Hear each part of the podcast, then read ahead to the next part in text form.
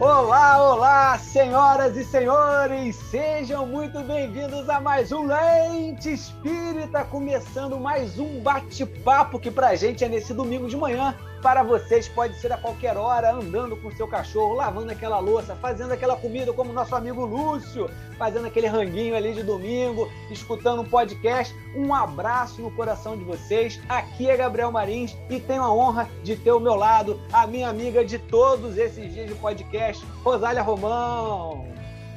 Olá, Gabriel. Eu sou Rosália Romão. Olá, vocês. Que alegria nós estarmos juntos mais uma vez no podcast Lente Espírita. Acessem as nossas redes sociais, arroba podcast Lente Espírita. Nós também estamos no YouTube, nós estamos no Google, joga lá podcast Lente Espírita que vocês vão achar, nas plataformas é, de som, e com os nossos episódios, com pessoas fantásticas, com temas fantásticos, falando sobre a nossa sociedade, jogando uma lente espírita, né, Gabriel? E aí a gente vê os braços de lente espírita atuando aí na sociedade cada vez mais. O Gabriel tem um recadinho especial de uma lente espírita para vocês. Ela não sabe que estamos dando esse recado aqui, mas daremos em primeira mão para vocês. Talvez você já tenha recebido alguma mensagem dessa. Existe aqui em Niterói, cidade onde atualmente eu resido, e, e também mora uma das nossas companheiras do Lente Espírita, que é a Juliana Machado, um grupo chamado Voluntários do Bem. Galera, prestem atenção nessa galera. Desde o dia 14 de março de 2019, no início da pandemia, quando as casas espíritas tiveram que diminuir aqui na, em Niterói ou parar com as atividades do sopão, de entregas de, de campanhas de comida nas ruas, esses voluntários do bem se reuniram e começaram a fazer entregas de lanches, de kits higiênicos, de comidas no geral. Eu faço uma contribuição mínima dando uns ovinhos cozidos por semana que a Helena vai lá e coloca na, na, na caixinha. De vez em quando eu mostro as fotos para a galera. Mas estamos aqui para sensibilizar vocês. Em nome da Juliana, que é aquela companheira que vai no carro, tá na semana toda no corre lá por Niterói entregando a comida na, na, nessa, né, né, nesses espaços para os moradores de ruas, para as pessoas em condições de rua. Conta cada uma das histórias mais frenéticas do que as outras porque agora eles estão precisando da nossa ajuda, galera. É, é uma atividade que não tem patrocínio, eles fazem isso com a ajuda de colaboradores, então é um que faz a, o lanche, é o sanduíche, é outro que entrega o papel higiênico, é outro que faz é, a quentinha, e agora eles estão precisando de recursos para poder continuar esse trabalho. São mais de 500 refeições por semana, galera. Então, talvez você, nesse momento, não tenha condição de ajudar dessa forma. Você tenha outra possibilidade de, de, ajudar, que seja talvez divulgando esse trabalho. Talvez você tenha condição de ajudar financeiramente, mas você não tem como sair de casa. Então, vai aqui o Pix, pra, em nome da Luciane Rodrigues de Andrade, que é a coordenadora do trabalho, nossa amiga Lu, que é o CPF 074 593 257 67. A gente vai colocar esses dados no Stories e vai colocar também no Stories, vou conversar lá com o pessoal, para a gente colocar algumas fotos desse trabalho, porque eles mandam aqui para o zap da gente é, solicitando essa contribuição, né? Uma série de fotos fantásticas, galera. Então, sensibilizem o coração de vocês, se possível, ajudar nessa causa, compartilhem com quem puder, porque a galera realmente precisa e nesse tempo de frio precisa mais ainda, galera. Beleza? Então, vamos ao nosso episódio de hoje. Preparem os vossos corações para a nossa viagem. Década de 1840. O iluminismo e seus ideais pautados na ciência estão ampliando seus braços sobre os homens e mulheres cultos. Os Estados Unidos da América e Europa começam a experimentar e a analisar cientificamente o sobrenatural. É milagre? é razão? Ciência, filosofia e religião começam a dar as mãos através de grupos que rechaçavam a ideia limitante da humanidade até então, mas que colocavam Deus racionalmente como causa primeira de todas as coisas. Assim surgiram os grupos maçônicos, os ocultistas, os mormons e o espiritismo. O professor Hippolyte Leon Denis Rivaio, codinome Allan Kardec, avança nos estudos do espiritualismo moderno e propõe Palavra Nova para Ideia Nova. O Livro dos Espíritos, reunindo questões do mundo sobre ciência e filosofia e questões ético-religiosas, que se desdobra em O Livro dos Médios, em 1861, o, Evangelho segundo o Espiritismo, em 1864, O Céu e o Inferno, em 1865 e a Gênese, em 1868, em um longo estudo complementar nas revistas espíritas. Os estudos organizados por Allan Kardec ganham adesão em diversos países do mundo. No Brasil, eles entram pela corte, promovido pelas relações amistosas entre França e Brasil. Oficialmente, o primeiro grupo espírita localiza-se na Bahia, organizado por Olímpio Teles de Menezes em 1868. O movimento se espalha por todo o Brasil, em esforços individuais e coletivos, femininos e masculinos. Bezerra de Menezes, Bittercourt Sampaio, Joaquim Travassos e Antônio Luiz Saião são os primeiros nomes lembrados em atuação na Corte Imperial e nascente República Brasileira. E em 1884, a Federação Espírita Brasileira é fundada, organizando e constituindo o Espiritismo também como um movimento espírita brasileiro e segue o movimento espírita ganhando novos braços ao longo das décadas do século XX. Crescem as unificações, federações, conselhos, novos nomes como Anália Franco e Cairbar Schutel popularizam a causa em São Paulo, assim como Eurípides de Barçanufo e Ivone do Amaral Pereira em Minas Gerais. E surgem também as primeiras dissidências na primeira metade do século XX, com o surgimento da Umbanda em Centro Espírita em São Gonçalo, em 1908, e também o Espiritismo Racional e Científico Cristão, movimento sistematizado por Luiz de Matos e Luiz Alves Tomás, em Santos, São Paulo. Enquanto movimento espírita, há uma personalidade simbólica.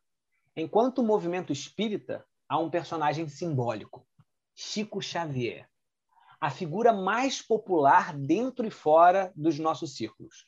Suas obras perpassam um Estado novo, uma redemocratização, uma ditadura civil-militar, uma nova república e o início do século XXI.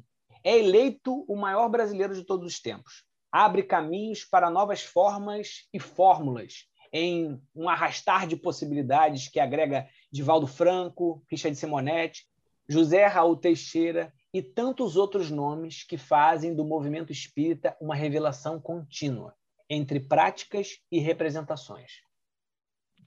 E hoje, no século XXI, e sobretudo nesse momento pandêmico, nós temos divulgação de André Trigueiro, Haroldo Dutra, Rossando Klingen e dezenas de páginas nas mídias sociais. Tem página no Instagram, né? O arroba espírita, meninas espíritas. A gente tem uma série de podcasts, como o podcast C, inclusive um podcast do nosso participante de hoje. Como esses diferentes atores contribuíram para a construção do espiritismo que vemos hoje? Qual é o formato do espiritismo atual? O que dessas suas características o afastam e o aproximam do seu objetivo essencial. Para nos ajudar a responder essas e outras questões. Quem vem aí, Gabriel? Quem vem aí é um querido amigo que acabei de conhecer hoje e tenho que confessar antes de começar, Rosália. Ele disse para a gente aqui, logo antes, aqui nos bastidores, que ele na verdade, já conhecia o Lente Espírita antes do nosso convite, não, não fez a relação. Eu agora estou escutando a voz dele, eu falei assim, eu já escutei essa voz em algum lugar. Aí ele falou que tinha um podcast antes de começar, e você falou que ele também tem um podcast. Agora que eu estou lembrando, eu já escutei o podcast desse nosso convidado hoje também. Eu vou deixar ele falar aqui sobre o podcast e já vou anunciar é o Rodrigo Farias, historiador, professor de História da América no Instituto de História da UFRJ e trabalhador do Centro de Educação e Orientação Espírita Jesus Gonçalves, no Rio de Janeiro. É também o marido da Priscila e o pai da Aurora de três aninhos. Chega aí, Rodrigo! Ah. Olá, gente. Obrigado pelo convite. É uma honra estar aqui com vocês. Né? É, a gente sempre se sente um pouco astro, né? Porque você ouve um podcast e depois você é chamado para participar dele. então, é um prazer estar aqui com vocês. E só para fazer o um merchan rapidinho, o podcast que eu participo e que vocês mencionaram é o Horizonte Espírita, já está aí quase no quinquagésimo episódio. E se Deus quiser, ainda vai ter muitos. Então, é, é um prazer estarmos estarmos. Já estou falando na primeira pessoa do plural, olha só a prepotência. é um prazer estar aqui com vocês para bater um papo nesse lindo e invernal domingo de manhã. Gente, maravilhoso podcast. Pode seguir lá o Horizonte Espírita. Vocês que curtem o lente, vai numa pegada que lembra, né? Eu acho que a gente tem uma semelhança de trabalho aí, né, Rodrigo? Uma linha não sei se é muito parecido, mas passa mais ou menos aí numa busca coletiva de tentar entender mais, trazer o espiritismo um pouco mais sobre para a nossa vida, poder debater abertamente o espiritismo, né? É, bem por aí mesmo. A gente diz, o nosso lema lá é tentar pensar o espiritismo fora da caixa. Então, eu acho que nisso, não só o nosso, né, mas o de vocês e tantos outros podcasts tem sido um avanço. Para te pegar algo de bom nessa pandemia toda, né? Tem tido uma explosão aí de de fóruns, debates e também podcasts para a gente, de repente, explorar outras possibilidades que nem sempre encontravam o mesmo espaço no ambiente mais convencional, institucionalizado dos centros. Então, acho que tem esse lado de bom. Tem que ter alguma coisa de bom nisso tudo, né? Então, essa é uma. Então, Rodrigo, nós fizemos aqui uma introdução extensa e por isso nossas perguntas serão objetivas, pois nós e os nossos ouvintes queremos apreciar a sua fala. Por isso, meu amigo, fique à vontade para trocar essas ideias, trazer um pouco desse conhecimento. E, inicialmente, você poderia nos dizer um pouco sobre como se constrói o saber espiritualista a partir do século XIX? Claro. Bom, é, eu sou professor, então eu tendo naturalmente a falar muito. Por favor, me dê um puxão de orelha se, se eu exagerar. Bom, então, é, bom, primeiro o espiritualismo, né, assim como um movimento, ele começa lá nos Estados Unidos é, em 1848. Esse é um marco geralmente aceito que os próprios espiritualistas consagraram, embora ele não seja lá muito absoluto. Você tem coisas bem parecidas já bem antes. Mas é, de início, o que você tinha eram os fenômenos, né? Os fenômenos físicos, né? Começa o espiritualismo ele tem o seu ponto de partida com os episódios de Hydesville, com as irmãs Fox, que era uma comunicação é, com espíritos via batidas, os famosos rappings, como se dizia em inglês. Só que aí a coisa chama muita atenção, primeiro ali no vilarejo, onde as irmãs Fox viviam, depois elas vão para uma outra cidade maior, e dali a um tempo a coisa começa a, inclusive, é, dar ensejo a apresentações públicas e começa uma febre, começam a surgir outros grupos reproduzindo o mesmo método, e daí foi se espalhando primeiro pelos Estados Unidos mesmo, que estavam numa época de grande efervescência religiosa, e depois, finalmente, isso vai para a Inglaterra e para a Europa continental, que é onde vai encontrar Kardec, né? quando já a coisa já tinha passado de pancadas para mesas girantes e coisas dessa linha, que a maioria de nós espíritas já ouvimos falar em alguma medida. Né? E depois, um pouquinho depois, tudo isso que eu estou falando está se passando em poucos anos, em menos de uma década, é, você começa a ter outras modalidades que vão sendo testadas. As pessoas vão descobrindo a psicofonia, vão descobrindo a psicografia, vão usando cestos e outros aparelhos né, para tentar registrar essas comunicações. Então, assim, o que eu posso dizer né, é que no começo era tudo muito baseado nesse intercâmbio informal é, entre encarnados e desencarnados por vários métodos. Mas ainda na década de 1850, a gente já começa a ter os primeiros livros que vão aparecendo de cientistas tentando aferir se os fenômenos que estavam na moda em vários países, se aquilo era só uma brincadeira de salão ou se tinha alguma coisa mais séria, havia uma autenticidade, algo realmente inexplicável por outras vias ali. Se não me engano, a primeira obra que aparece pelo menos em língua inglesa de 1853. 3, acho que é o Robert, Robert Hare, que era um químico americano famoso. E depois outras vão surgindo. Então, você começa a ter o movimento espiritualista em 48, cinco anos depois, você já começa a ter, é, de forma mais sistemática, o começo do que vai ser chamado de pesquisa psíquica, que é uma abordagem mais científica mesmo, embora de início ainda muito cética, né? ver se ainda um pé atrás muito grande com o que está acontecendo. E poucos anos depois, eh, na França, e aí Kardec tem um papel proeminente, você começa a ter uma sistematização maior do que estava sendo eh, obtido dessas comunicações. E isso numa época que você tinha no máximo telégrafo, né? não tinha telefone, não tinha rádio, não tinha muito menos internet, então as coisas demoravam um pouco para se propagar. Mas se a gente for botar um, um calendário, a gente vê que esses aspectos da revelação, primeiro para os que acreditam, né? a coisa mais da fé mesmo. Depois, uh, uma abordagem mais científica, mais naturalista, surge um pouquinho depois, e depois você tem ainda as tentativas de você organizar isso de uma forma mais sistemática, eu diria mesmo filosófica, onde Kardec tem destaque. Então, essa fase, esses três ramos, vamos dizer assim, né, vão conviver por um bom tempo, até que a parte científica, propriamente dita, começa a ter um revés já no século XX. Já começa a declinar bastante. E, a parte religiosa eh, se sobressai, porque afinal era mais acessível, né? era mais compreensível, né? mais, é, mais fácil para a maioria das pessoas. E a parte filosófica também ficou bastante é, restrita. Vale lembrar que assim, no, século XIX é uma época muito curiosa, porque é uma época que a, a, ciência passa por uma transição e toma a cara que a gente atribui a ela hoje. Né? Uma ciência que é, se preocupa de uma certa gama de fatos, que exclui preocupações que hoje a gente atribui à esfera da religião. Até o século XVIII não era assim. Então você tinha, por exemplo, um Isaac Newton, né? o grande Isaac Newton da lei da gravidade, o grande físico, pai de tantas coisas na, na física da mecânica.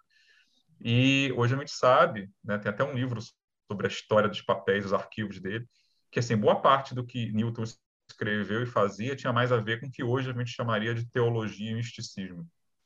E ele não separava essas coisas. Então, a, a ciência tratava da mecânica dos corpos, mas tratava também de por que, que os corpos são assim. E aí entravam concepções de Deus, né? Uh, noções que a gente hoje talvez achasse que seriam da ordem é, da teologia, da, do sobrenatural, entre aspas. Como é o nome desse livro, Rodrigo? Do livro do, do Isaac Newton? É. é The Newton Papers. É, por enquanto só tem em inglês, que eu saiba. Acho que ele foi lançado, acho que ano passado, pouco tempo, que é não é a história do Newton, é a história do que aconteceu com os arquivos do Newton nesses quase 300 anos, que é uma hipoteia. E dá de surpresa que foi quando as pessoas começaram a examiná-los e descobriram que o grande cientista parece, se não me falha a memória, mais da metade dos arquivos não é sobre física, no sentido que a gente dá essa palavra hoje. É sobre essas questões que seriam de ordem mais espiritual e religiosa. O que ilustra bem a mentalidade é, que predominava até o século XVIII entre muitos cientistas, que não eram cientistas, a palavra do século XIX, eram filósofos naturais, entre outros nomes fé, teologia, filosofia, metafísica e a física mesmo ali, material, essas coisas não eram muito separadas. Você podia tranquilamente é, fazer, atuar né, em várias dessas áreas, porque não eram áreas diferentes. E, e o que me leva a especular um pouco, né, acho isso interessante, que quem faz essa separação hoje somos nós, isso é uma construção histórica. Ela não é uma lei matemática, inevitável necessariamente, embora tenha as suas vantagens com toda certeza. Né? Uh, então, voltando rapidinho à construção, né? o que, que a gente tem? A gente tem um movimento que, quando surge, ele tinha várias possibilidades, mas eh, o que predomina hoje, o que acabou vingando, tanto aqui quanto lá fora, onde ele ainda existe, porque depois da febre inicial também houve um declínio considerável, né? Uh, hoje o que predomina mesmo em termos de produção de conhecimento são as revelações, que é justamente a parte difícil de você aferir, né? Se o espírito te diz que ele vive numa dimensão de, sei lá, é, tudo tem tons de vermelho, como é que você afere esse tipo de coisa? Como é que você é, avalia a credibilidade disso? Então, é, no Brasil, né, já que estamos falando do movimento espírita brasileiro, essa é a parte que dominou e vingou. Então, a parte de ciência, né, de você tentar eh, manter uma outra maneira de abordar o conhecimento que vem dos espíritos, isso ficou em segundo, talvez terceiro plano, por várias razões que a gente pode elaborar daqui a pouco. Mas no começo era essa gama de possibilidades. Está acontecendo uma coisa estranha aqui. Como é que a gente pode entender isso? E cada um ia com uma determinada pegada. Interessante. Rodrigo, há espaço, sim, nesse contexto, né, para crítica, por exemplo, na construção do pensamento e organização de Allan Kardec nos livros? E esse espaço, ele é aproveitado pelo movimento espírita hoje? E essa questão é, é delicada. Bom, é quente, é quente. É, é, essa é quente, né? É, essa gera muito choro e ranger de dentes em alguns fóruns de debate. O que eu vou dizer é o seguinte: é, acho que se aplica a Allan Kardec uma coisa que vale também, é muito usada para Jesus, né? Acho que Kardec era muito mais aberto e, e tranquilo do que parte do seu fã-clube. É, né? É, vale para todos os grandes líderes, né? O fã-clube, às vezes, os fãs é que estragam a coisa. Quando, quando o livro dos Espíritos surge, né, em 57, e depois a edição que a gente tem hoje, que é de 1860, que é a versão maior, expandida, definitiva. É, Kardec põe logo no frontispício, né, filosofia espiritualista. O que, que ele está fazendo ali? É, se não me falha a memória, se não me engano, Kardec tem o primeiro contato. Ouve falar das mesas girantes em 54, mas ele começa a fazer estudos mesmo, de maneira mais organizada, em 1855. Então, o Livro dos Espíritos surge apenas dois anos depois, e a versão definitiva, quando Kardec já está realmente nessa figura de, de, líder de uma doutrina que tem um nome, né, uma identidade, é, cinco anos depois. É pouco tempo, né? Então, assim, o que Kardec está fazendo é apresentando uma contribuição muito bem organizada metodologicamente, né? ele tenta criar um método, ele tenta fazer uma grande compilação daquilo que parecia segundo o seu método, né, de avaliar fontes diferentes, em contato entre si, onde havia pontos de concordância. Ele está fazendo o que hoje a gente chama na academia de uma contribuição. É um ponto de partida, não é um ponto de chegada. Então, como ele mesmo vai dizer em vários pontos da, da sua obra, né, Kardec escreveu muito, não são só os livros, na né, revista Espírita é quase uma coleção de enciclopédias, né, como você põe no instante. É, o que ele está fazendo ali é, olha, estou praticando esse método que me parece razoável diante do, do que a gente entende hoje por ciência. Uh, os fenômenos são válidos, né? eles trazem algumas mensagens que a gente pode aprender com isso. Eu estou propondo isso aqui. E isso aqui é o que eu consegui levantar até hoje sobre esses dados, através do, do interrogatório dos espíritos, feito não apenas por ele, né, mas pelas pessoas que enviaram seus dados, suas informações para ele. Ele está fazendo uma contribuição importante para uma ciência, palavras dele, né, do que como ele vê, que está nascendo. Ele nunca disse que, olha, a verdade é esta aqui. Esse é o ponto de chegada. Tudo que não concordar com isso aqui você pode jogar fora porque é heresia, falsificação. Não. A gente vê isso, inclusive, quando você lê, por exemplo, a Revista Espírita ou obras como o Catálogo Racional, que Kardec punha ali, recomendava que as pessoas se fossem formar uma biblioteca sobre espiritismo, né, recomendava inclusive obras com as quais ele não gost... recomendava tanto assim, não gostava tanto, as quais eles tinham críticas, ele tinha críticas, é... mas eram obras que versavam sobre o assunto, logo é... mereciam estar ali. Ou seja, é... ele tinha uma noção muito clara de que era uma ciência, digamos assim, que estava em formação. Ela não estava pronta e acabada. E isso exigiria que você tivesse um olhar, digamos assim, bastante inclusivo com várias coisas. Não para você concordar com tudo que chegasse, senão não precisava do método, né? Mas sim para que você pudesse, dentro daquela multidão, multidão, aquela avalanche de informações que estava chegando, você tentar selecionar aquilo que merecia mais crédito para analisar, o famoso crivo da razão que ele estabelecia.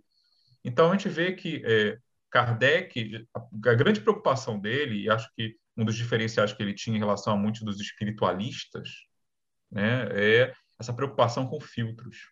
Nem tudo que chega é bom, tem que ter filtragem, e, e ele dizia isso, está lá na Gênesis, né, quase no fim da sua vida, é uma ciência de observação. Então, ele viu o espiritismo como uma ciência baseada em observação. Você não podia gerar propriamente os fenômenos na hora que queria, né? Os espíritos não são objetos para você manipular a qualquer hora, então tem umas dificuldades aí. Então, a gente tem que observar. E então, essa ciência, por ser ciência, tem que estar aberta a novas informações, a novas hipóteses, ela tem que ter um mecanismo de autocorreção de tempos em tempos. É claro que você pode discutir o que, que merece ser considerado ou não uma correção válida, ok, mas a possibilidade está lá. E nisso, é, ele se distinguia da visão que a gente tem, por exemplo, de uma religião tradicional, que tem seu corpo de ensinamento, geralmente dado por algum mestre, algum líder, alguma divindade, e que os ensinamentos são aqueles, você não mexe. Você pode variar as interpretações, mas você sabe qual é o ponto de chegada. Você não pode divergir daquilo. A teologia cristã faz isso. Né? Você pode elucubrar porque Jesus disse isso ou aquilo, mas o que Jesus disse está dito. Né? A, a, escritura, o texto sagrado está estabelecido, você não contesta aquilo. Você só tenta entender né? e, às vezes, expandir em cima daquilo, mas a base é imexível. Né? Uhum. Kardec não é bem assim.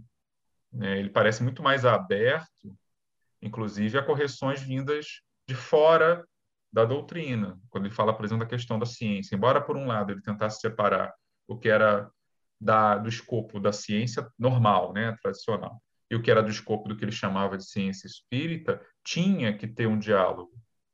Né? Uh, essa ciência de observação, ele diz no mesmo texto na Gênesis, uh, quando fala dos caracteres da revelação espírita, ela, digamos assim, ela está em diálogo com todos os ramos da economia social.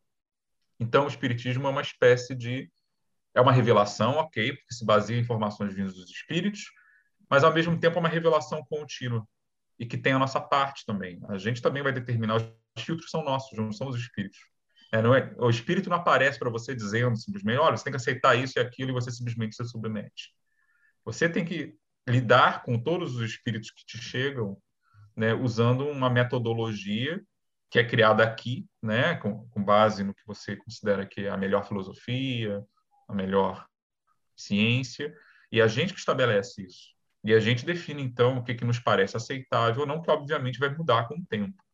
Né? Quando, por exemplo, alguns espíritos diziam para Kardec que havia vida em Marte ou em Júpiter, isso parecia muito mais crível no século XIX, quando a gente tinha equipamentos de observação. A gente não tinha satélite, não tinha sonda espacial, a gente não tinha ainda nem a Lua. Então, assim, é, e faziam algumas dessas descrições pareciam sugerir é, uma vida física mesmo, né? Uh, isso era mais aceitável naquela época. Hoje é mais complicado. Né? Então, assim, a gente tem, a ciência andou, e o que, que a gente faz? A gente continua lendo do mesmo jeito? Não dá. Né? Então, quando a gente pega, por exemplo, um trecho da Gênesis, a uranografia geral, que era, teria sido uma revelação de um espírito, né? o médium era o Flammarion. Hoje a gente sabe que era o caminho de Flammarion. Mas ele mesmo depois eh, se convenceu de que aquilo era um provavelmente um texto anímico, né? Ou seja, uma coisa que veio da mente dele mesmo. Não seria do Galileu o espírito. Hum. Mas aquilo reflete noções de ciência daquele período lá, do década de 60 do século XIX. Em 150 anos, a astronomia... 160 anos. A astronomia evoluiu para caramba. Você não vai ler do mesmo jeito. Nem deve. Ah, mas foi Kardec que botou. Kardec não é um ele não trabalha como uma espécie de papa, com todo respeito aos nossos amigos católicos. Ele não faz profissão de dogma dessa maneira. Ele está estabelecendo um diálogo entre uma ciência nova que ele está mapeando e participando da elaboração dela e os saberes do seu tempo. Ele não pretendia que você lesse é, a uranografia geral que está na Gênese, como, digamos, nossos colegas é, protestantes, lá do escritura, né, só a escritura sagrada, leem, por exemplo, as profecias de Isaías ou as cartas de Paulo. Não é a mesma coisa. É, aquilo ali é um conhecimento transitório estabelecido com o que se sabia à época, com o que parecia razoável. supõe-se que aquilo vai ser passível de mudanças ao longo do tempo. Então, se Kardec fosse escrever hoje, se ele tiver, aparecesse aqui de novo, fosse fazer a Gênese, ele ia mudar muita coisa. Como ele provavelmente ia mudar muita coisa de outras obras também, à luz dos conhecimentos que a gente tem hoje. Né? Então, assim, há espaço para crítica? Ah, está na fonte, inclusive. Inclusive, uhum. Kardec muda de ideia, né? Entre o que ele dizia sobre possessão do espiritual no livro dos médios, no que ele diz depois na Gênese, ele mudou. Então, se ele discorda dele mesmo, né, ele evolui, a gente também deveria fazer. Agora, a segunda parte da pergunta, que é a parte delicada. Ah, as pessoas, nós temos feito isso, e aí uhum. complica. É o meu palpite, é, é porque a gente bate Não. muitas questões, né, Rodrigo? Por exemplo, você, você trouxe uma frase que eu até anotei aqui, né, que o espiritismo, é, Kardec conduz o espiritismo não como um, um, uma chegada, né, mas um ponto de partida. E isso abre um leque de possibilidades, né? E o que a gente vê, como se configura o movimento espírita no Brasil, é, todas as é, as comunicações que vêm depois, algumas relacionadas a, a Kardec, as questões de Kardec, outras é, opostas, né? falando de, de, enfim, de situações que a gente não vê presente é, no que a gente chama de codificação e a própria função das palavras, né? Porque espiritismo espírita, médio mediunidade a gente tem nas obras, mas, por exemplo, evangelização a gente não tem, né? Codificação, pentateuco, como é que a gente conduz, né? E isso fala muito, assim, até para você complementar essa segunda resposta, você iniciou, falei, caraca, tenho que falar agora, assim, porque sempre me angustiou muito, Rodrigo, as pessoas utilizarem a expressão pureza doutrinária sabe? E eu acho que isso vai muito mesmo, muito mesmo ao que você está falando, está trazendo para nós, é, e fala muito desse aproveitamento desse espaço de crítica, né? Porque as pessoas muitas vezes utilizam pureza doutrinária para fechar, fechar a argumentação, né? E aí você não questiona, né? E Kardec é o maior questionador de todos, né? E aí, Rodrigo? É, assim, uh, pureza doutrinária né, remete a, a um livro. Eu, poxa, o, o, nome do autor era aquele que está na ponta da língua, eu esqueci agora. Um autor, acho que de São Paulo. É, e que acabou servindo, virou um mantra, né, um lema de um, uma corrente, digamos assim, dentro do movimento, que é muito comum na internet, né, que virou dos ortodoxos, né, ortodoxia espírita, uhum. que é aquele movimento de você é, fazer uma espécie de volta a Kardec, né, de revalorização de Kardec é, e muitas vezes, da maneira como muita gente entende, é, excluir o que veio depois, né? Tipo, voltar ao básico, né? E excluir ou fazer uma crítica às vezes até bastante severa do que veio depois. É, o problema disso é o seguinte, né? Como acho que você deixou implícito, é, a gente não, como é que eu vou dizer? Para mim que sou historiador, acho muito engraçado como a gente repete os, os processos e dinâmicas que os nossos amigos cristãos mais velhos, né, é, já reproduziram antes. É a mesma coisa da reforma protestante. Está uma confusão, né? Então o que, que eu faço? Eu volto para o básico. O que, que é o básico? Ah, é, é esse corpo de textos fechado aqui, canônico. E aí então eu excluo o resto. É, e eu acho que muitas vezes o, o, que se, o que passa, o que é entendido por pureza doutrinária, acaba sendo isso, uma espécie de protestantismo espírita.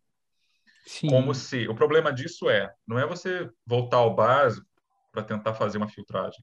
O problema é, é você tratar esse básico como se fosse o ponto de chegada e não o ponto de partida. O que, que você faz? Você dogmatiza, você transforma Kardec, a codificação, né, que você falou do termo que veio depois, transforma ele numa Bíblia, um só escritura. E aí, é, eu sempre, quando eu ouço isso, eu sempre digo: olha, se a gente for entender Espiritismo como algo que 160 depois, 60 anos depois, tudo que tem a oferecer é o ponto de partida, então o movimento faliu, vamos fazer outra coisa. Porque se Kardec teve essa trabalheira toda para criar uma doutrina progressiva, uma ciência de observação que dialogasse com outros saberes, e tudo que você consegue depois desse tempo todo é jogar tudo fora e voltar para o básico, sem problematizá-lo, falhou, gente. Vamos para casa. Sim. Dá menos trabalho, sabe? É... não, não dá. E aí o que você acaba criando, né? É, acaba criando disputas por poder, né? Você tem lá os sabichões que vão determinar o que é válido ou não, é, que não olham também suas próprias vulnerabilidades, porque também, depois de 160 anos, qualquer ciência, qualquer ciência, inclusive as ciências naturais, depois de 160 anos, você, mesmo você tendo os clássicos e respeito por eles, você não olha para eles como se eles fossem te dar as respostas que você deveria ter, algumas delas hoje. Nenhum biólogo lê Charles Darwin é, sem alguns pontos de ressalva. Isso aqui precisa de atualização, isso aqui não era bem assim.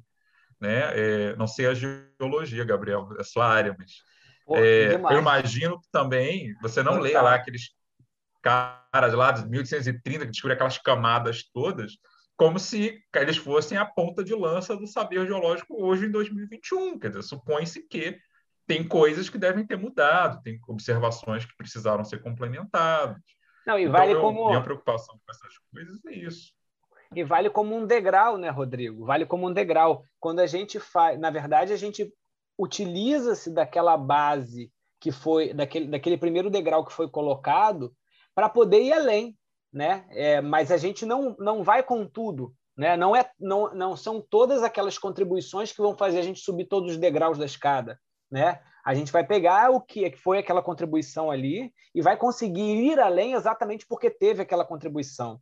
E uma coisa que eu acho interessante dessa questão, né, sobre envolvendo até geologia, é, é dentro das nossas casas espíritas, palestras, é, a gente conversa sobre a idade da Terra, né? Todo mundo fala sobre a idade da Terra, é, sobre um, os cálculos que são feitos, na verdade, a gente não fala muito, mas a gente fala sobre a idade da Terra como 4,6 bilhões de anos, né?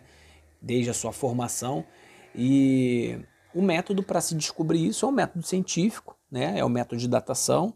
E a gente consegue conhecer, inclusive, a idade dos últimos hominídeos, dos primeiros hominídeos, consegue descobrir a idade dos dinossauros. Tudo isso é com base em datação. E a gente é bem confortável em conhecer essas idades, considerando é, os fundamentos científicos que existem por detrás disso daí. Né? É, inclusive que nos permitem é, fazer descobertas geológicas com base em mineração, com base no conhecimento da história como um todo e por aí vai. Mas o que eu queria chamar atenção aqui é que, sabendo disso, quando a gente vai na questão 42 do Livro dos Espíritos, olha o que, que a gente vê. Poder-se-á conhecer o tempo que dura a formação dos mundos, da Terra, por exemplo? E aí os Espíritos respondem: Nada te posso dizer a esse respeito. É, nada te posso dizer a respeito, porque só o Criador o sabe, e bem louco será quem pretende sabê-lo, ou conhecer que número de séculos dura essa formação. Bem, a gente pode começar a questionar aqui o que, que seria a formação da Terra, o que ele quer dizer. Né? Mas independente, não é bem louco quem tentar saber. Não é bem louco. A pessoa pode tentar saber, Existem métodos para a gente saber. Os métodos de datação nos permitem, por exemplo, a, a, da formação da Terra se deu do momento em que ela era uma rocha fundida até o momento em que ela se transforma numa rocha que é, os primeiros animais puderam andar por sobre a Terra. Sei lá, a gente pode datar isso. A gente pode datar quando o homem apareceu na Terra. A gente pode datar quando os primeiros é, animais saíram dos oceanos e foram para a Terra. Então, existem métodos e, e é uma questão da gente pensar no, no, no Espiritismo, né? Já que nós refletimos sobre os métodos de datação, falamos sobre as idades, né? sabemos que a Terra ela não, não foi criada em sete dias, etc. e tal, por que nós não olhamos para essa questão com uma análise crítica que ela nos pede? Né? A gente pode fazer isso e tudo bem, e tudo bem, o Espiritismo não acaba por causa disso, é, não é uma revelação dogmática, né? Essa, essa, o que vem ali escrito, ela não é uma, é, não, não são todos os pontos não são é, inamovíveis. Nós podemos refletir sobre ele. Kardec fez isso. Imagina Kardec hoje pegando essa questão. É isso que eu queria deixar aqui para gente. Imagina Kardec hoje pegando essa questão 42. Como ele lidaria com essa questão 42? Que tipo de revisão ele faria para essa questão 42? Né? ele fez é, é, é, revisões dentro das suas próprias obras. É, eu, você me fez lembrar da, da uma, outra questão também que é, desperta certa polêmica, é a questão da geração espontânea no livro dos Espíritos. Eu confesso que eu não tenho a memória tão boa quanto a sua para lembrar o número exato da, da pergunta, né? Mas está lá, né? A questão de como dos germes, né? Que surgem da vida, etc. Que também é uma questão que muita gente passa batido. E outra que talvez desperte incômodo hoje, puxando um pouco mais para as questões humanas, né? É quando fala, por exemplo, da, da questão dos papéis de homens e mulheres, né? Que aí choca, choca mais, é uma coisa mais fácil de entender, né? Você não precisa ser um especialista para pensar sobre isso. A questão da, da, das funções para cada um dos sexos, né? não havia da noção de gênero e tal. E, entre outras que a gente pode, que você procurar, você acha, claro, porque é, estamos 160 anos à frente, temos outras questões, outros saberes, outras experiências como sociedade. Né? Coisas que pareciam absurdas, hoje a gente vê que não são, porque a gente, a gente viu que não eram, né? vimos o resultado. Então, esse, essa, esse diálogo está aberto a isso é uma coisa importante, mas também não ajuda o fato, e aí é uma coisa bem do nosso tempo, é bem datada, de que muitas dessas conversas, hoje, elas são feitas em redes sociais. E o formato de rede social não facilita muito o diálogo fraterno, né? Tipo, o formato uhum. da intervenção, da, da, conversa, meio que favorece mais, até instintivamente, a gente tende a replicar mais quando vemos algo de que discordamos, e a secura da comunicação escrita, ainda mais uma coisa rápida, às vezes faz com que o que poderia ser um debate interessante em pessoa vira uma briga de voadora é, uhum. em caixa de comentários, né? É. Então, então acho que isso também não, não, não, ajuda muito. Eu não sei como anda esse tipo de conversa no ambiente dos centros, internamente, uhum. né? É, não sei nem se isso deve, claro, que isso acontece em alguma medida, mas eu não tenho noção do quanto. Eu suponho que seja o tipo de coisa mais rara e minoritária. Uhum. É, e... é. É, vamos aproveitar então essa, essa linha de pensamento que a gente entrou agora, porque a gente vem um pouquinho para o Brasil, né? É, antes só fazer uma ponderação aí para o pessoal, essa questão que o Rodrigo citou, da questão do, do, papel do homem e da mulher, né? Nós comentamos um pouco no episódio 15 do Lente Espírita, é, o empoderamento feminino, vale a pena conferir lá a contribuição da Duda e da Ana Carolina. Foi muito legal esse episódio. É, e vamos puxando um pouquinho agora para o Brasil, a gente repensar o que, que, pode representar esse sincretismo religioso que a gente tem aqui, o direcionamento que isso, te, é, que isso foi dado, né? A gente começa a se perguntar, né? A ciência e a filosofia espírita tiveram uma acolhida mais tímida é, dos espíritas do Brasil quando comparado com o seu aspecto religioso, né? Isso aí traz essas consequências, traz algumas consequências. Às vezes esse fato é citado como um planejamento da espiritualidade, por outras como uma pedra de tropeço que contribui para descaracterizar a essência do espiritismo. Onde, Rodrigo, na sua opinião, podemos ver proveito e podemos ver embaraços nessa forma da maioria dos espíritas do Brasil acolher o espiritismo? Hoje são só perguntas difíceis, né? é, esse é um ponto, outro ponto delicado também, né? Como eu digo, se você quiser atacar fogo numa conversa entre espíritas, é só jogar. É religião ou não é? Né? Deve ser ou não é? é gera, gera brigas homéricas. A coisa que eu fico pensando é exatamente assim: a gente entra até nesses debates, né? Mas assim, tem proveito? Tem proveito o fato da gente ter abraçado religiosamente o espiritismo aqui no Brasil? é, tem embaraços em relação a isso, né? É, eu, eu, eu, gosto de ser inclusivo, assim, né? É, dá para ser as duas coisas. Pode gerar embaraços e pode ter, talvez, sido um planejamento de espiritualidade também. Em que sentido? Isso vendo de hoje, hein? olhando para trás é sempre mais fácil, né? É a profecia do passado. É, pelo seguinte, o que aconteceu com o espiritismo fora do Brasil? quase que acabou. Como movimento com identidade própria, né, uma doutrina reconhecida e circunscrita, quase que acabou. Mesmo na França, mesmo nos outros países vizinhos, né, por onde ele se espalhava. Quando você lê Kardec, dá até pena em retrospecto, né? Ele estava numa empolgação danada, achando que tava, o mundo ia ser revolucionado em pouquíssimo tempo pelas revelações do Espiritismo. Então, é uma revolução social, etc. Aconteceu? Não. Não, Não mesmo. O que, que aconteceu efetivamente? O movimento mingou na Europa, o movimento Mingo nos Estados Unidos e nos países de língua inglesa ainda existe, com outro formato, né? Existem igrejas espiritualistas nos Estados Unidos, etc., né? com formato de igreja mesmo, só que o sermão é, é mediunizado, né? É uma coisa diferente. Até tem aqui com algumas variações. Mas, é, não, o movimento mingou. Não revolucionamos o mundo, é, o mundo não se ajoelhou diante da nossa luz e nosso saber. Uh, o que, que efetivamente aconteceu? O movimento se transplantou para a América Latina, né? não só no Brasil, mas principalmente, o Brasil é o principal representante, é, e aqui ele sobreviveu. Só que ele sobreviveu num contexto diferente. Ele sobreviveu num contexto, num país periférico, num país é, muito mais carente de educação básica, que dirá educação científica, do que é, era a França, entre as classes cultas. E é, era um país é, não apenas católico, que a França também era, mas era um país onde o anticlericalismo francês não tinha chegado da mesma maneira. E tinha aqui esse oceano de outras coisas que já existiam, né? É, práticas religiosas indígenas, práticas religiosas africanas, essa misturada toda, esse grande mix que era o Brasil.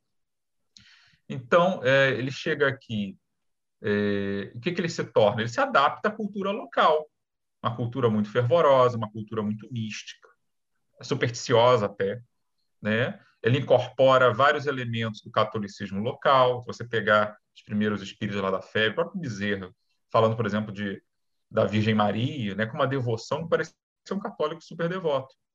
E o espiritismo que chega aqui, a versão do espiritismo que chega primeiro aqui, não é exatamente uma visão puramente kardeciana, é uma visão de Rustem, que já era mais religiosa, assim, no sentido de um cristianismo mais tradicional, né, do que era a, a visão do próprio Kardec. Então, o que chega aqui é um espiritismo muito cristão. Não digo isso exatamente só no bom sentido, não. Né? Bom, muito cristão no sentido de devoção mesmo, imaginário. Mas, em compensação, é, apesar disso, né? É, foi assim que ele sobreviveu e hoje o país nosso é o maior país espírita do mundo por conta disso. Né? Conseguiu se salvar alguma coisa, embora com outras ênfases, com outra pegada, né? outra abordagem. O que, que a gente perdeu com isso? Bom, alguma coisa se perdeu, porque você hipertrofia um lado, isso prejudica os outros. Então, hoje em dia, quem faz filosofia espírita, o que pode ser chamado de filosofia espírita no Brasil? A gente pode lembrar de alguns nomes. Ah, o Herculano Pires virou meio que um escritor consagrado. Mas além dele, quem? Duas, três pessoas, talvez, muito menos conhecidas. O que, que tem de ciência espírita nesse período de, entre a chegada e o hoje no Brasil? Você tem um, notícia de alguns grupos de pesquisa, hoje, inclusive, acadêmicos, né? Tem lá o pessoal do NUPS, lá na Federal de Juiz de Fora. Você tem alguns pesquisadores individuais, um na USP, outro aqui ali. Você tem relatos de experimentos com alguns médios físicos, como o Mirabelli, lá 100 anos atrás. E é, que, que queimou tudo, bastante... aquela biblioteca. Eu fico imaginando se aquilo não tivesse queimado, né? Então, assim. É, contemporâneo é... nosso, Jorge Andréia, né? Que estudou, se debruçou bastante sobre a ciência espírita, né? Pois é, mas assim, são nomes soltos, assim. E se você juntar Sim. todos eles, deve dar nos dedos da mão, né? Uhum. Das duas mãos que seja. Mas... E aí, qual a influência deles? é, de fato? É pouca, né? Então, assim, eu acho muito engraçado, acho que a grande contradição, eu acho isso, isso sim é ruim. Eu acho que a gente é, repete muito certos slogans. O espiritismo é ciência, filosofia e religião. A gente, às vezes, se acha muito superior a, a outros movimentos religiosos, e por isso a polêmica, ah, nós não somos religião, nós somos ciência. Aí já embute duas coisas. Primeiro, o preconceito com a noção de religião. Espíritas, geralmente, têm uma visão de religião que é altamente preconceituosa e antiquada. Né? Associa a religião a ritualística, a religião é mais do que isso. Muito mais do que isso. E, do ponto de vista das ciências humanas. Né? E, segundo, com a ideia de que nós somos superiores. Ah, nós não temos ritual, mas você toma sua água fluidificada, magnetizada depois da palestra, sempre abre e fecha com uma oração, tal passe, papapá. Ah, mas isso não é ritual. Quem disse? É uma forma diferente. É verdade. Não, mas é o quê? Algo que você faz sempre com o mesmo sentido, na mesma hora, para se aproximar da divindade. É. Sabe? É, a gente desenvolveu um ponto cego. A gente, a ciência tá. Quando foi que você aprendeu a metodologia espírita? Qual foi o último experimento que você tomou conhecimento? Quando você depara lá com a questão 42 do livro dos espíritos, ou qualquer outra que pareça, assim, cria um choque, o que, que você faz? Você passa por cima, você, você problematiza, né? você questiona por que, que tem esse equívoco aqui. Você pensa nisso ou você passa por cima porque, afinal, é, a revelação é divina, não pode ser contestada. Então, assim, é, o lado ruim, o embaraço, é isso. A gente, se, for, se é verdade, que eu acho, né, é uma hipótese, não tem como provar isso, de que assim, esse, esse crescimento do lado religioso permitiu que o espiritismo sobrevivesse num país como o nosso, enquanto estava morrendo em outros lugares, maravilha. Então, sobreviveu.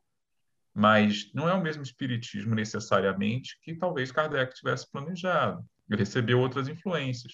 Não necessariamente para o mal. Sim. Né? O que, é que mais se lê hoje no espiritismo brasileiro? Romances. Isso necessariamente é ruim? Não, mas já é uma diferença. Sim. Como é que são esses romances? Alguns são mais técnicos, mas a maioria são historinhas até relativamente previsíveis, né? um tipo de enredo e tal. Que isso que existia também né, no espiritualismo inglês, tá? É, nada contra. O pessoal fala que ah, André Luiz, não sei o quê já tinha muitos relatos como o de André Luiz, ainda antes do século XX começar. Então, assim, isso não é necessariamente uma grande novidade. Podia ser novidade aqui, não lá fora. Uhum. É, mas é, o que, que, a gente tem? Quem, quem, é o nosso grande exemplo? Hoje a gente supervaloriza o médium. Né? É, Kardec, você mal sabe, você tem que se esforçar para saber quem foram os médios que cooperaram com ele. Um ou outro você sabe o nome assim por alto, né? Irmãos de Fogo, papapá. Mas aqui o médium virou estrela. Você, você, muitas vezes você define se a obra é crível, se é válida, não pelo conteúdo, mas pela origem mediúnica. Ah, o médium é o médium fulano, é o Chico, é o Divaldo, é a Ivone. Ah, então tudo bem. Mas é o Joãozinho das Couves, que é novo, que veio depois, você não sabe como avaliar. Então, assim, isso cria problemas. Porque também, e também, justiça seja feita, aplicar o controle universal do sino dos espíritos hoje é um negócio que também exige uma certas ponderações. Como é que você faz isso? É. Tempo de Kardec, você achar que o médico não entrou em contato com uma obra psicografada na Rússia era fácil. Mas hoje, na era da internet, como é que você faz isso? É como é que você separa o pastiche do que é original, sabe? É, é difícil. É engraçado então... isso que ele falou aí, Rosália. É, essa parada Rodrigo está da... trazendo provocações para quatro programas, Rodrigo. É. Não, é ele, falou da ele, ele, falou da questão 42. Eu, como geólogo, eu vi a questão 42 eu saí correndo dela no início. Eu não comentava. Inclusive, olha, estou abrindo o coração aqui. Quando eu indicava o livro dos Espíritos para um amigo que era geólogo, que estava aberto, eu sempre falava assim: olha, você vai se deparar com uma questão 42, mas ela, é, a gente pode conversar sobre ela depois. Então, eu justificava com base em alguma coisa assim, em termos de é, a pergunta não foi tão bem elaborada, a resposta não precisava ser tão objetiva, alguma coisa assim, né? É, então, assim, é, é, é, sedimenta realmente isso e a gente cria uns conflitos para viver com essas coisas dentro da gente. Tudo bem lidar com esses conflitos, talvez exatamente por, por ver esse lado bom que, que permitiu que o Espiritismo tivesse acolhido aqui, mas também não significa que a gente tem que deixar a outra asa atrofiada. A gente vai aprendendo a lidar com isso com o tempo. Com é, certeza. É o Rodrigo, é engraçado porque quando você estava falando, eu fiquei pensando é, nas minhas motivações para estudar história, por exemplo, além da paixão entregada aqui em casa com a minha mãe e tal. E quando eu entrei, eu era doida para estudar, por exemplo, é, como é que funcionava o movimento espírita durante a ditadura civil-militar. E absolutamente material nenhum. Não existe, por exemplo, uma psicografia de alguém que foi um torturado político, por exemplo. E aquilo me angustiava muito, porque é uma parte da história que a gente não acessa, né? a parte das práticas mesmo, do movimento. E aí eu entrei no laboratório com o Marcos Bretas, né, que é seu colega lá no IFIX. Olha, que legal! E, é, eu fui do laboratório de religiões dele. Que luxo! E aí ele era a única, única é, não ateia no grupo dele na época. E ele sempre brincando comigo, sempre me alfinetando perguntando: você vai estudar espírita? Porque eu queria estudar o Bezerra de Menezes. E aí ele foi lendo comigo e ele é apaixonado por João do Rio, né? Marcos Pretas. E ele falou: olha, eu li um pouco do espiritismo no livro Religiões do Rio. E eu fui ler. Gente, recomendo a todo mundo, assim. Porque o que o João do Rio fala do espiritismo e do movimento espírita lá no início do século XX é muito do que a gente está vivendo agora. Ele fala, a monografia que eu fiz, inclusive, sobre orientação lá do Bretas, foi entre a sinceridade e a exploração, porque o João do Rio estuda Kardec para falar que existem espíritas sinceros e exploradores no movimento. E ele utiliza essa, essa, argumentação é, de como os espíritas veem e como os não espíritas veem. Então, por exemplo, a gente tem ali como fundador da, da FEB o Ângelo Torteroli, que depois é um cara um, não faz, faz coisas desastrosas assim no início do século XX, tem embates muito difíceis com Bezerra de Menezes e ao mesmo tempo tem um outro senhor que é popular e que utiliza a mediunidade, que estuda o espiritismo e ele fala esse senhor não tem ele não tem acesso à, à FEB, né? E aí ele faz essa argumentação, né, do que de, de fato, porque o que eu te falei, né, que me angustiou muito na minha juventude, ouvir pureza doutrinária e depois ler Bezerra de Menezes, o reformador de 75, falando que, na verdade, a gente precisa entender que a pureza doutrinária é a vivência do espiritismo, é a gente entender teoria e vivenciar. Só que muita gente está levando para outro lado, está levando para esse lado do conservadorismo, está levando para esse lado do não pensar a religiosidade, não pensar que existe sim um sistema ritual espírita que passe prece água fluidificada, fazem parte desse sistema, sim, que a gente não questiona.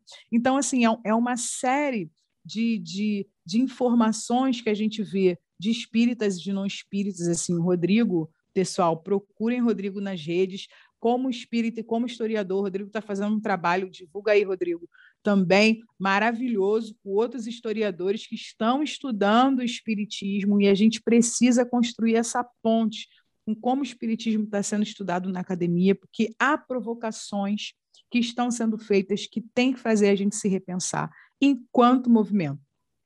E aí ainda, Rodrigo, falando assim sobre esse nosso nosso pensar historiador, né? É, ao revisitarmos a história e suas narrativas, sobretudo no acesso à memória na atualidade, a gente tem reparado dois caminhos distintos que têm sido tomados. Né? Um é o do revisionismo histórico, que não valida o conhecimento, que não experimenta e que, por isso, tem aberto espaços para fake news. E tem um outro caminho, que tem sido feito pelos historiadores da descolonização, tem buscado conhecimentos nas ancestralidades indígenas, africanas, né? abrindo espaço para esses conhecimentos ancestrais. E eu até coloco, enquanto historiadora também, Jesus como um conhecimento ancestral. Né? É, essa revisitação histórica contribui hoje? O que, que você acha? É, pensar numa revisitação da história contribui hoje para a construção do espiritismo? A gente voltar ao passado, a gente fazer essa reinterpretação, a gente se ressignificar. Isso contribui? O que, que você acha? Como? Se contribui, de que maneira que contribui? Bom, é, é você tocou em mais um ponto, mais alguns pontos interessantes, né? A, o que eu posso dizer o seguinte: é, realmente, a gente vive numa época de revisionismos históricos, alguns bastante gritantes, né? Sim. É, tem gente aí vendendo curso com um tipo de história, digamos assim, hiper enviesada, como se fosse a história que eles, que é sempre um eles, não querem hum. que você saiba, né? E aí vão atraindo publicidade assim, ganhando dinheiro em cima, vendendo história falsificada. É, é, de fato, a gente tem um problema com isso no Brasil. Isso tem no caso do movimento espírita, está tido um pouquinho. Eu não, eu não, atribuiria exatamente a, a, golpe publicitário, mas nos últimos poucos anos, né, a gente tem tido algumas polêmicas aí que eu acho que tem muito de sensacionalismo e pouco de, de base é, empírica. Né? A gente tem falado, tem falado muito sobre a busca sempre, acho que tem isso, tem a ver com a ortodoxia também, a busca de algum bode expiatório pelo qual você possa culpar o fato de que o mundo inteiro não se tornou espírita ou de que houve algum tipo de desandar do movimento espírita. Durante muito tempo, é, e ainda é, né, o bode expiatório favorito é o próprio Rustem.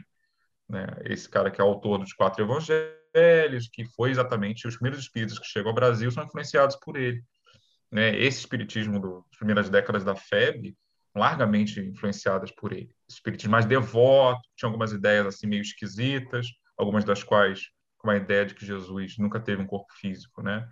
É, Kardec discordava. Recentemente, inclusive, tem se anunciado que entre esse acervo de cartas de Kardec que se está explorando agora, é, teriam achado uma que o espírito de verdade meio que desautorizava completamente Rustem como um mero entusiasta, né?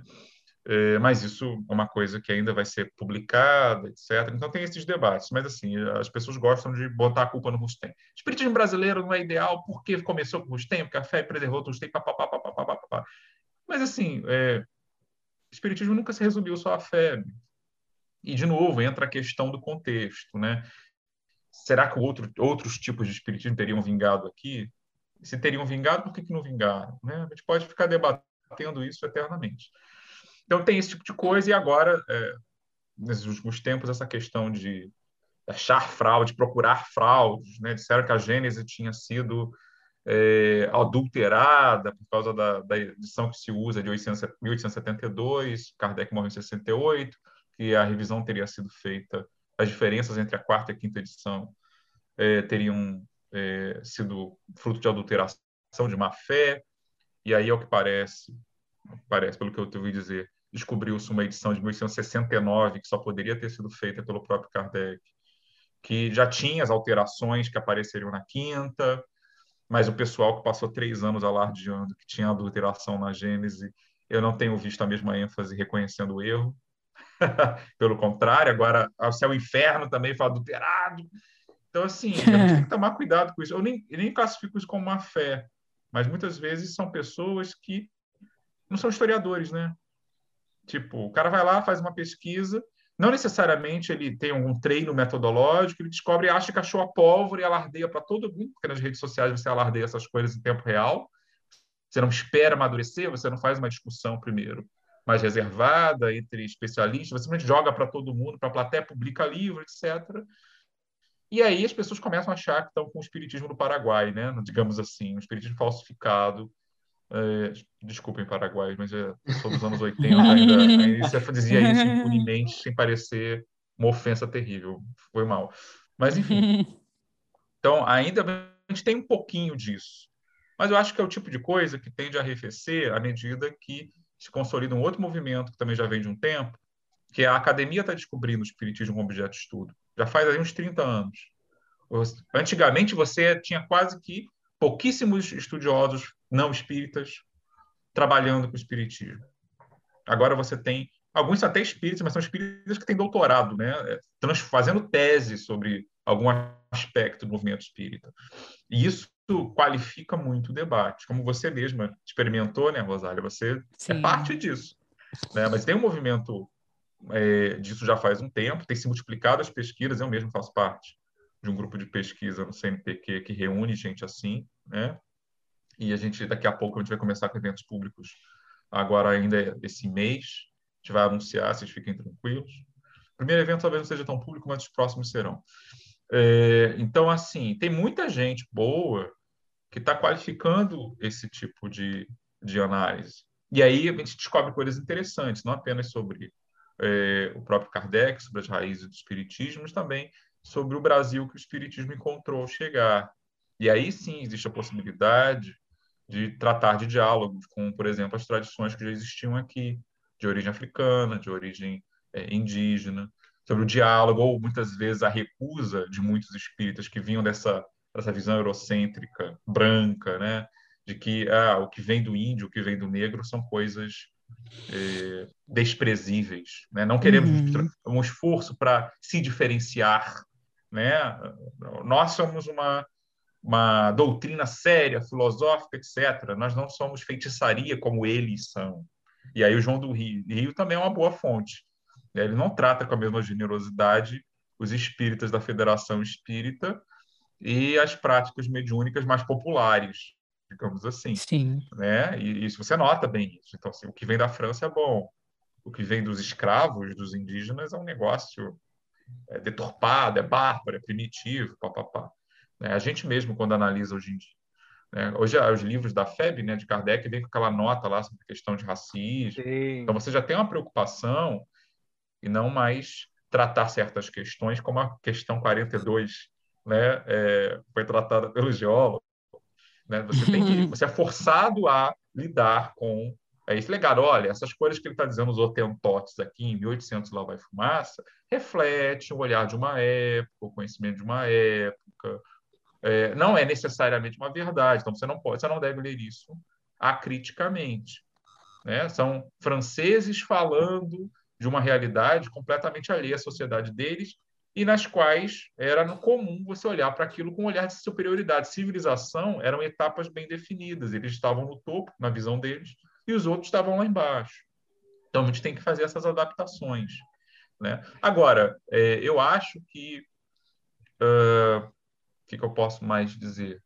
Eu acho que hoje também, em algum momento, a gente vai começar, forçados por esse tipo de contestação, a de repente olhar para outras tradições, a Umbanda mesmo, né, que está mais perto, é, com menos senso de superioridade.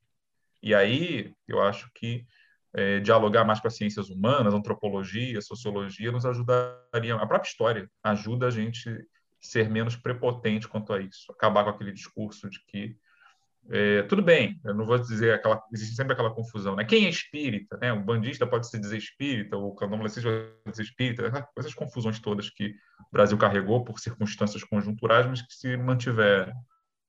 É, olhar para isso, você pode até, numa discussão dessa, gente ficar, não, nós temos o origem, nós temos o copyright do termo, mas não com aquele senso de, ah, é, nós somos uma, uma doutrina superior e os outros são feitiçaria no pior sentido possível, né? no sentido depreciativo. E muitas vezes eu tenho a impressão de que essas brigas por o nome têm a ver também com isso. Eu não quero me misturar, abre aspas, com a gentalha, fecha aspas, sabe? Olhar com mais respeito para outras tradições religiosas. Então, assim, tomar mais cuidado com certas coisas que a gente encontra, inclusive na, nos textos dos espíritos, né? Um certo supremacismo cristão muito acentuado, algumas visões sobre outras religiões que são assim parecem muito distantes, né? O Islã, por exemplo, você vê lá na, doutrina, na revista Espírita tem um artigo sobre o Islã que mostra que assim não é não há muita familiaridade com o assunto, né? Como se exigiria hoje. Uhum. Então, o que eu posso dizer sobre isso é que, a meu ver, a gente está primeiro tentando descobrir nossa própria história. Qual, que história é essa? Né? E depois, eu acho que esse, essa abertura para diálogos mais acentuados com outras tradições que tem alguns pontos de contato com a gente, tem a Umbanda, é uma ramificação, de certa forma, né? Como é influenciada pelo Espiritismo também, mas a própria história da Umbanda também tem sofrido reavaliações, né? aquela história certinha lá do Zélio, isso está sendo contestado é, academicamente. Sim, então, é, a gente está num momento muito interessante de reavaliar pela história e outros saberes quem a gente é, quem a gente foi e fazer a gente pensar no que, que a gente quer ser. Porque talvez tenha certas máscaras que a gente usou nesse tempo todo que talvez não caibam mais, não sejam mais adequadas a, a uma visão moderna da nossa nossa própria doutrina e das outras com as quais ela teve que conviver. E o legal, né, que se a gente for imaginar esse pensamento científico empírico de Kardec e daqueles que mesmo lá na Europa e nos Estados Unidos seguiram essa esse, essa fundamentação de abordagem empírica, ou seja, observação para avaliação e conclusão após observar bastante, chega num Brasil onde você tem os indígenas, você tem os povos de matriz africana que é, é, abundam os fenômenos espirituais, né? Você vendo isso, na verdade, em vez de você abafar, pelo contrário, você tem mais diversificar, diversific... você tem mais diversidade para observar, né? Para poder anotar. É, meu irmão é um entusiasta dessa parada, né? A gente vai conversando assim, a gente troca ideias e tal.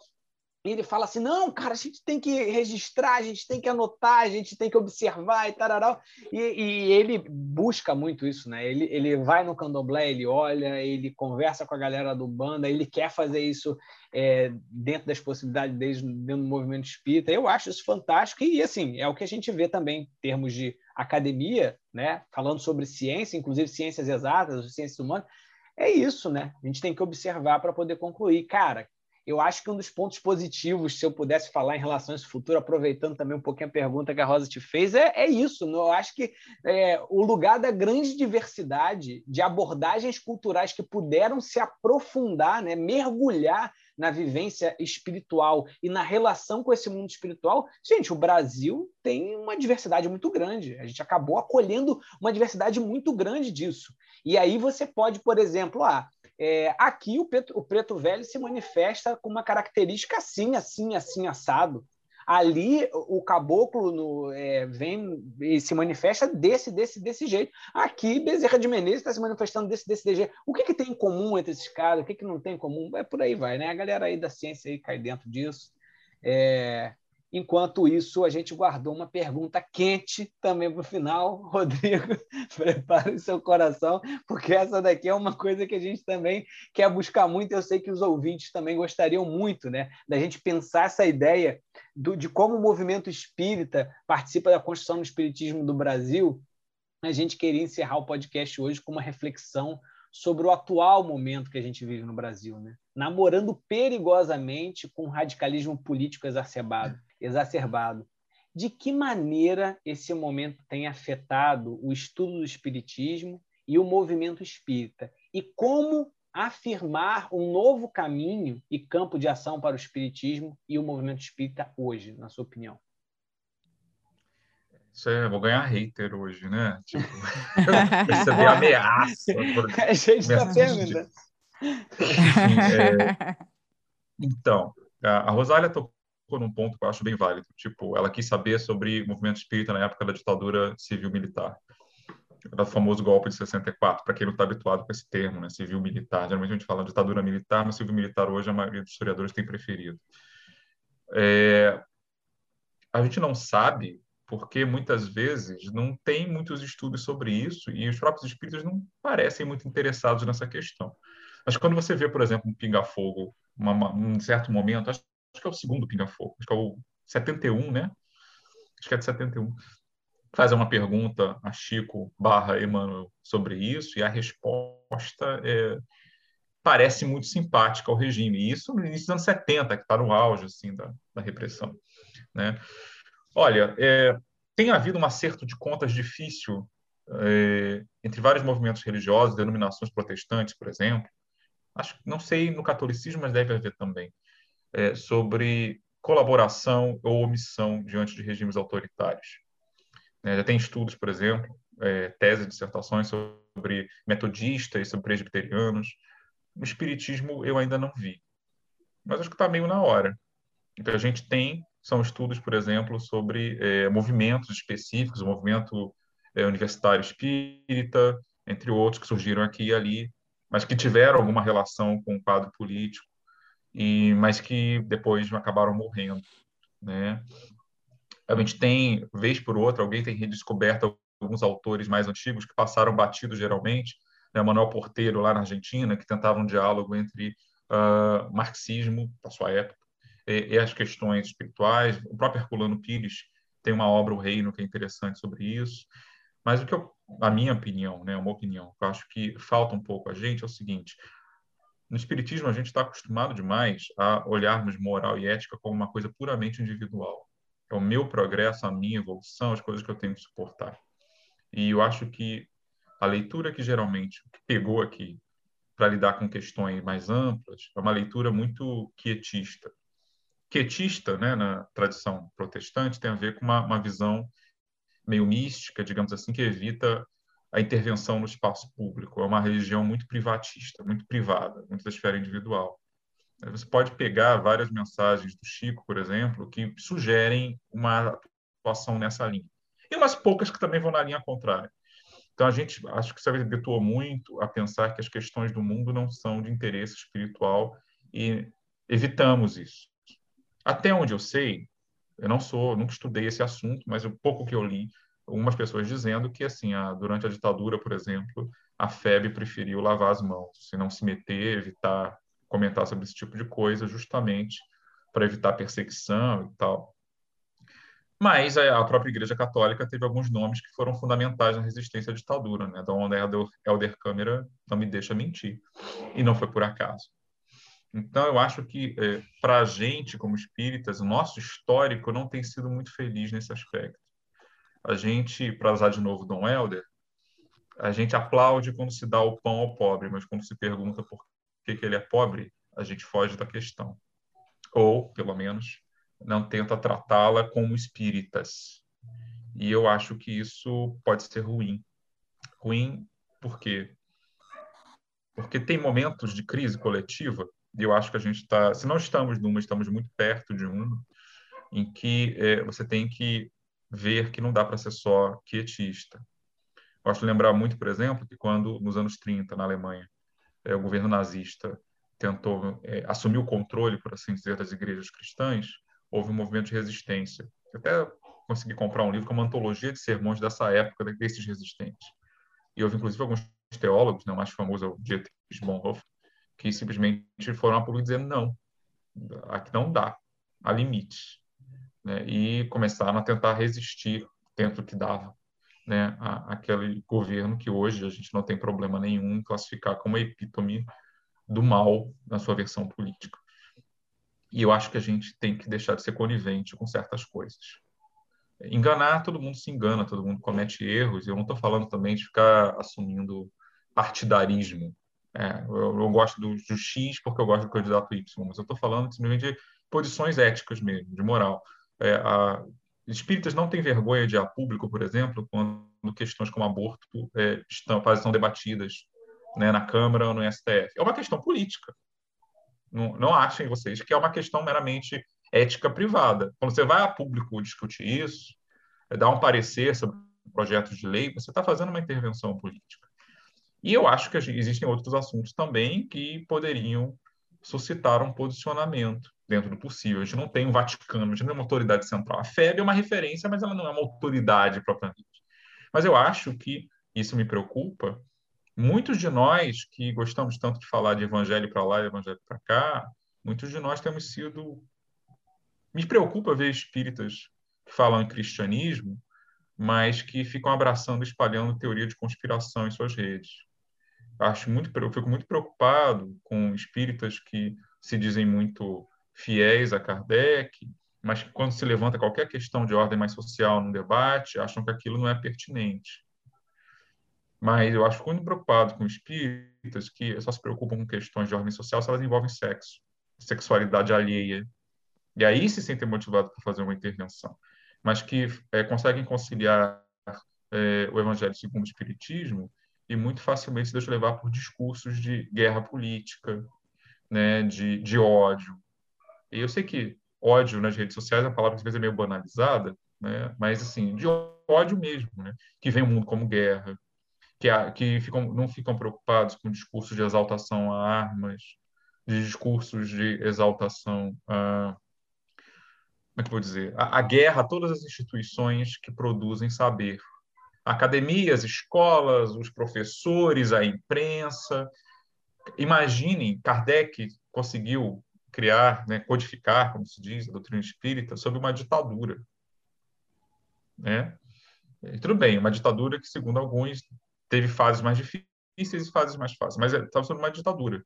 E mesmo assim, se a gente olhar é, na codificação espírita, não no sentido de politização partidário, mas assim, existem indicações ali de que o movimento espírita, a doutrina espírita, ela não é cega socialmente.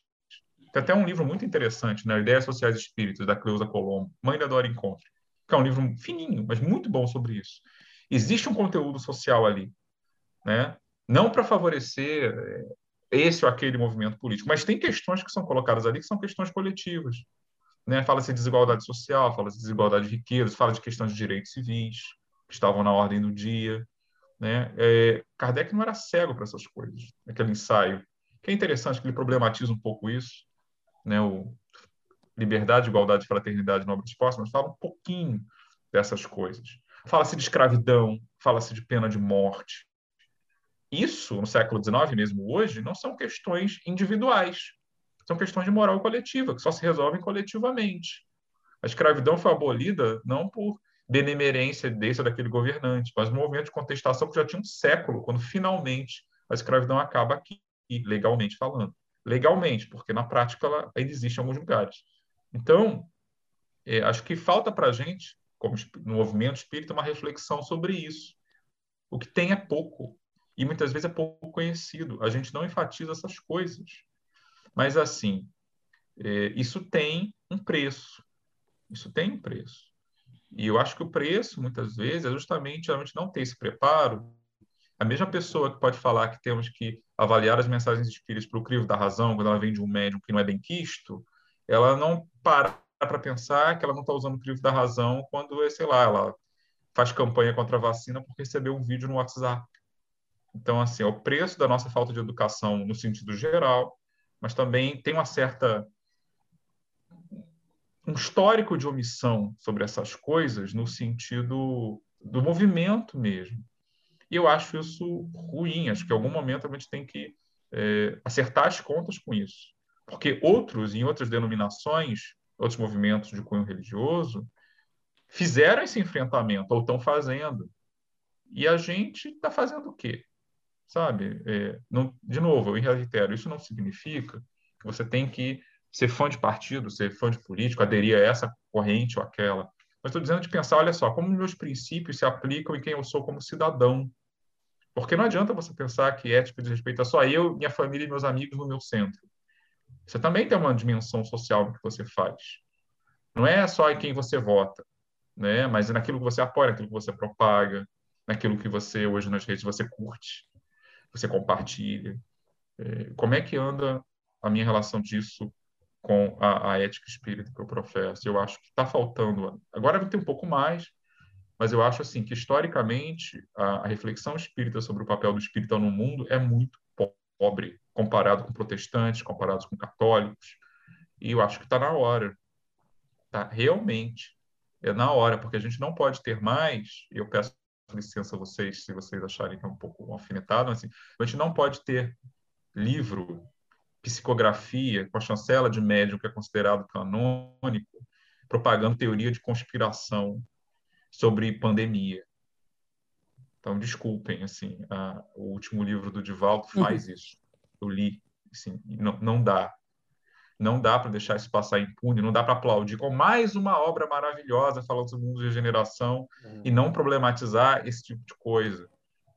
Psicografia que reflete teoria de conspiração de Zap tem alguma coisa errada aí. E a gente, como movimento, a gente tem que saber filtrar essas coisas. Claro, tem que filtrar tudo sempre, mas quando a coisa é muito escancarada, você tem que dizer, olha, isso aqui não está legal, vamos conversar sobre isso. E não simplesmente receber e calar. Ah, mas o médium plano. Médiums, a gente sabe, tem pontos altos e baixos. Não existe médium perfeito, existe um médium que é menos enganado. Então, mesmo o médium pode produzir obras maravilhosas e produzir outras obras que não são tão boas. Isso é normal, mas a gente, infelizmente, o nosso histórico, transformamos os médiums em santos, reveladores. Então, se o cara fez 10 obras boas, ele já, a décima primeira jamais poderá ser ruim. Não é assim que a coisa funciona. Nós não funcionamos assim. Sou professor, tem aulas que eu sou estou super inspirado, tem aulas que eu sou zero à esquerda. É normal, é humano. Então, eu acho que, nesse aspecto, uh, o histórico que a gente teve no movimento espírita no Brasil abre brecha para certas coisas. E eu acho que a gente tem que sentar e ter uma conversa madura de adultos e olhar, olha, nós temos esses pontos fracos aqui, o que, que a gente pode fazer juntos para melhorarmos? A primeira coisa é dar espaço para que esse tipo de discussão aconteça e não é, dizer, ah, você não pode falar disso porque é, você não pode falar de fulano, porque isso implica, ah, não pode misturar com política, etc. Se Kardec fosse pensar assim, a gente não teria várias partes do livro dos Espíritos, nem do Evangelho, segundo o Espiritismo. Então, a gente que tomar cuidado com isso. A gente não pode, a título de fraternidade, fechar os olhos para o que está acontecendo. A gente tem que ser capaz de fazer autocrítica. E é essa autocrítica que eu acho que é, deve ser uma grande preocupação de nós como movimento daqui para frente. Que, qual o movimento espírita que a gente quer ser daqui para frente? Porque não dá mais para ser o movimento espírita que olha para a questão 42 ou que olha para as dimensões aos otentotes e achar que está tudo bom e é isso mesmo, que aquilo é incontestável. Nós não podemos virar o solo escritura dos nossos amigos protestantes, com todo respeito a eles, que foram capazes de produzir problematizações autocríticas maravilhosas ao longo de sua história. Mas a gente não pode é, fechar os olhos para essas coisas, porque nós surgimos em meados do século XIX, não temos o direito de cometer certas ingenuidades que o pessoal de séculos anteriores é, cometeu. Né? Somos, no Brasil, movimento religioso com maior nível educacional, com maior número de é, graduados e pós-graduados, que tem, na média, né, uma, um nível é, econômico mais favorável. Né? Ou seja, é, teoricamente, comprar livros para a gente não tem sido, na maior parte das vezes, um grande problema. Então, vamos usar isso para alguma coisa, vamos fazer valer essas vantagens socioeconômicas. Mas, para isso, temos que criar espaços. E eu louvo a vocês, porque eu acho que é, podcasts como esse são justamente um desses espaços. Né? E eu rogo para que é, esses espaços é, depois começam fora, depois também possam adentrar as instituições espíritas, não ficarem só na internet, né? Que eu acho que essa essa fecundação mútua certamente já deve estar acontecendo. Mas vamos trabalhar para que ela aconteça e depois é, a gente não tenha mais que dizer, ah, vamos pensar o espiritismo fora da caixa, porque a caixa já vai estar aberta. Né? É, uhum. Vai ser muito mais espaçosa do que ela tem sido até aqui. Então, o meu palpite é um palpite. É, é esse. Eu agradeço a vocês por estarem fazendo, serem parte desse trabalho que a gente lá no Horizonte Espírita tenta fazer também, e tantos outros que estão com a gente, né, para ver se a gente torna o espiritismo mais aberto, mais inclusivo e mais palatável para as novas gerações, porque não vamos achar também que a galera não vai chegar exigindo mais. O espiritismo pode ser só é, um movimento cheio de cabeças brancas apenas, pelo amor de Deus. É e Rodrigo, agora para fechar mesmo, agora para fechar mesmo, porque a gente perguntou para todos os entrevistados dessa série, o espiritismo é mesmo o futuro das religiões? Para ser franco, eu me incomodo com esse tipo de, de perspectiva, porque eh, me parece triunfalista, me parece justamente aquele grande problema que tantas religiões têm, em particular as abraâmicas, né, de é, se achar a última bolacha no pacote e de ter sonhos de supremacia. Me incomoda mesmo. Por outro lado, eu entendo que, na visão original de Kardec, é, o espiritismo não seria uma religião no sentido clássico. Ele estaria trazendo informações sobre algo que seria cientificamente demonstrável. E, portanto, um dia, é, tais elementos, né, a questão da reencarnação, a sobrevivência do espírito, seriam, na verdade, demonstradas, acima de tudo, pela ciência e se tornariam um conhecimento consensual, para além das divisões sectárias. Então, nesse sentido, de ter esperança de que os fenômenos e fatos que embasam a crença espírita, a doutrina e o movimento espírita, se tornariam objeto de um estudo independente, né, de maneira que uh, as pessoas lidassem com esses fenômenos da mesma maneira como lidam com tantos outros fenômenos naturais e, portanto, teriam que incorporá-los à sua visão de mundo. Nesse sentido, faria seria mais é, razoável falar do futuro das religiões. O problema, claro, é que isso não aconteceu ainda. e a gente não tem como garantir de que vá acontecer. Há uma esperança, eu acho razoável que haja. Possível que a gente conceber que ela possa ser provada. Existem algumas pesquisas nessa linha. Pode ser que ela atinja um, um consenso né, científico de alguma maneira. Né? Talvez não com a mesma exatidão que nós espíritas acreditamos, mas pode ser. Né? Mas isso não significa que todo mundo vai ser espírita. Definitivamente não. Rodrigo, a gente agradece muito, muito mesmo. São reflexões assim para a vida que estão aqui na cabeça, deixando um quentinho no coração, deixando um quentão na cabeça. a gente agradece muito e essa parte, o Lente em Foco, é quando a gente dá as dicas de leituras, é, do que, que a gente tem visto, do que, que a gente tem ouvido. As minhas dicas são o livro As Religiões no Rio, do João do Rio, e também O Reformador, de outubro de 95, quando Bezerra de Menezes explica o que é e o que não é pureza doutrinária, e ele dá umas alfinetadas bem século XXI, que eu acho que a gente precisa acessar, porque é um combate mesmo é, ao partidarismo, é, ao personalismo, enfim, a tudo que é transitório, que a gente precisa ficar atento, que a gente vive em sociedade, mas que a gente deve também é, avaliar, né? Quais são os nossos comportamentos. Então, Rodrigo, de coração aberto, de boca aberta, trouxe para a gente tantas informações, eu anotei aqui, tem tanta coisa para ler que o Rodrigo trouxe, que a, as minhas dicas vão se restringir a essas duas. É. Obrigada, Rodrigo. Suas dicas e sua palavra final. É, bom, acho que eu já, eu acabei fazendo, né? Várias, é, né? Eu agradeço de novo ao convite de vocês, agradeço a paciência de quem está ouvindo. E se for para deixar dicas, né? Adoro dar dica de. É, eu vou deixar duas, então. Uma eu já, já dei. Ideias Sociais Espíritas, da Cleusa Colombo, editora Comênios, que eu acho interessantíssima.